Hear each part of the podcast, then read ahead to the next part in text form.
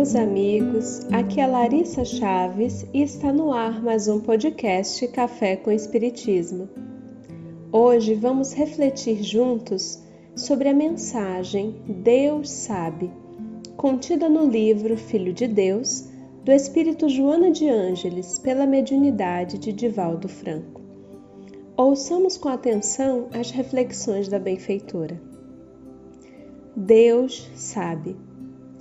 Há momentos muito difíceis que parecem insuperáveis, enriquecidos de problemas e dores que se prolongam intermináveis, ignorados pelos mais próximos afetos, mas que Deus sabe. Muitas vezes te sentirás à borda de precipícios profundos, em desespero e por todos abandonado no entanto, não te encontrarás a sós, porque no teu suplício Deus sabe o que te acontece. Injustiçado e sob o estigma de calúnias destruidoras, quando experimentando em comum angústia, estás a ponto de desertar da luta. Confia mais um pouco e espera, porque Deus sabe a razão do que te ocorre vitimado por cruel surpresa do destino que te impossibilita levar adiante os planos bem formulados. Não te rebeles, entregando-te à desesperação, porque Deus sabe que assim é melhor para ti. Crucificado nas traves ocultas de enfermidade pertinaz, cuja causa ninguém detecta, a fim de minimizar-lhe as consequências.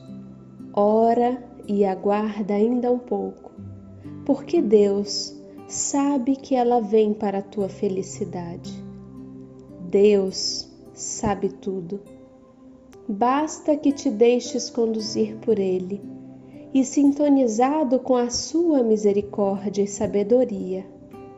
Busca realizar o melhor, assinalando o teu caminho com as pegadas de luz, características de quem se entregou a Deus e em Deus progride.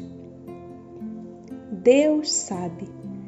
Parece uma afirmativa tão simples e conhecida pela maioria de nós. Entretanto, meus amigos, quantas vezes dizemos outras frases que contradizem essa assertiva, não é mesmo? Onde está Deus numa hora dessas?